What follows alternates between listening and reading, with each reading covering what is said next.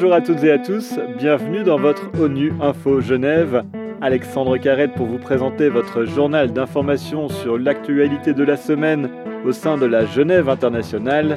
Dans cette édition, le rapporteur spécial sur l'extrême pauvreté qui plaide pour la création d'un fonds mondial pour la protection sociale devant le Conseil des droits de l'homme, les conséquences de la pandémie de Covid-19 sur le tourisme, un coup de projecteur sur le mécanisme d'enquête sur la Syrie et le bilan du Forum Génération Égalité qui s'est tenu cette semaine à Paris. Une bonne protection sociale aurait pu protéger davantage les populations dans le monde pour faire face aux conséquences désastreuses de la Covid-19. C'est le constat dressé par le rapporteur spécial sur les droits de l'homme et l'extrême pauvreté devant le Conseil des droits de l'homme cette semaine.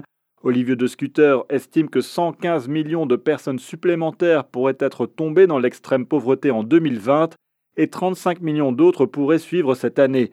C'est pourquoi l'expert a défendu l'idée de créer un fonds mondial pour la protection sociale il explique au micro d'ONU Info Genève à quoi servirait ce fonds. La protection sociale est le grand oublié des politiques de coopération développement et beaucoup d'États euh, à faible revenu, des États pauvres, n'ont pas du tout euh, les moyens budgétaire d'investir dans la protection sociale au bénéfice de la population, en dépit des effets multiplicateurs importants que ceci peut avoir, en dépit, en dépit de ce que cela permet aux, familles d'investir dans l'éducation des enfants et de réduire le travail des enfants, en dépit de ce que euh, cela permet à euh, un État de, surmonter les crises économiques qu'il affronte.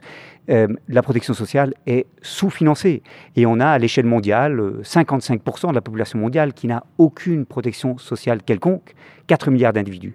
Et donc l'idée du Fonds mondial pour la protection sociale, c'est l'idée d'un nouveau mécanisme de financement qui permette aux États les plus pauvres, à faible revenu, 29 États euh, qui, euh, au total, représentent 711 millions de personnes, d'être soutenus financièrement pour qu'ils investissent dans ces mécanismes de protection sociale. C'est quelque chose qui est abordable, mais il faut pour cela une volonté politique dans le chef de la communauté internationale. Les conséquences de la Covid-19 sont aussi catastrophiques pour le secteur du tourisme. Un nouveau rapport de la Commission des Nations Unies sur le commerce et le développement, l'ACNUSED, estime les pertes dans ce secteur entre 1700 milliards et 2400 milliards de dollars comparé à l'année 2019. Une situation qui touche davantage les pays en voie de développement, qui n'ont pas eu les moyens d'organiser de grandes campagnes de vaccination, mais aussi pour ceux dont l'économie est très dépendante du secteur du tourisme. Explication de Catherine Huissou, porte-parole de l'ACNUSED, elle est au micro d'Anna-Sophia Hauert.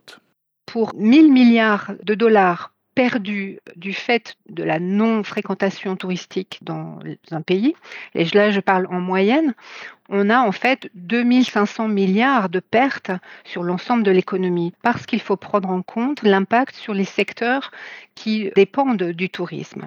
Il peut s'agir du secteur des communications, des transports, mais aussi de l'alimentation, de l'artisanat. Donc l'effet euh, est très très important pour des économies où le secteur du tourisme combiné aux secteurs qui dépendent de celui-ci représente jusqu'à 80% de leur euh, produit intérieur brut. Après plus de dix ans de conflit, le processus politique est toujours au point mort en Syrie. C'est le constat dressé par l'envoyé spécial du secrétaire général des Nations Unies pour la Syrie devant le Conseil de sécurité le 25 juin dernier. Geir Pedersen a appelé la communauté internationale à s'unir sur ce dossier avec l'objectif d'alléger les souffrances de la population syrienne. Alléger les souffrances, c'est aussi rendre justice aux victimes. Le mécanisme d'enquête international impartial et indépendant sur les crimes les plus graves commis en Syrie basé à Genève, travaille sans relâche à collecter les preuves de ces crimes avant de les transmettre aux juridictions nationales qui ont décidé d'engager des poursuites pénales sur des crimes de guerre commis en Syrie. Sa chef, Catherine Marquihuel, était l'invitée de la semaine d'ONU Info Genève. Elle explique le rôle de ce mécanisme qui n'est pas un tribunal, mais plutôt un facilitateur de justice. La facilitation, c'est véritablement permettre de collecter les informations et les preuves qui ont été réunies par de nombreuses entités, qu'elles soient entités de l'ONU, autres organisations internationales, les États eux-mêmes, la société civile syrienne et internationale, puis des individus tout simplement, essayer de, centraliser dans un répertoire central de, preuves tout ce matériel-là, obtenir les accords nécessaires pour pouvoir partager ce, type d'informations et de preuves avec des juridictions compétentes, et puis commencer l'analyse, l'analyse de ce matériel qui est extrêmement volumineux, euh, qui est complexe aussi en termes de type euh, d'éléments de preuve en question. On parle de, documents, mais on parle aussi de, témoignages, on parle également euh, de vidéos, d'images satellites. Essayer de faire sens de tout cela, faire le travail d'analyse de ce matériel qui va permettre de venir en soutien des enquêtes des juridictions compétentes. Combattre les violences contre les femmes, soutenir l'éducation des filles, reconstruire une économie plus égalitaire, ce sont quelques-uns des objectifs du Forum Génération Égalité qui s'est ouvert ce mercredi à Paris. De nombreuses personnalités ont pris part à cette conférence de l'ONU sur l'égalité des sexes, notamment Emmanuel Macron, le président français, et le secrétaire général de l'ONU, Antonio Guterres, qui a évoqué, je cite, une régression dans le domaine de l'égalité, poussée par un certain nombre de dirigeants de mouvements politiques, économiques et religieux dans le monde. C'est aussi le constat de Julien Pellot, chef de cabinet de la directrice exécutive d'ONU Femmes. Il est au micro d'ONU Info Genève.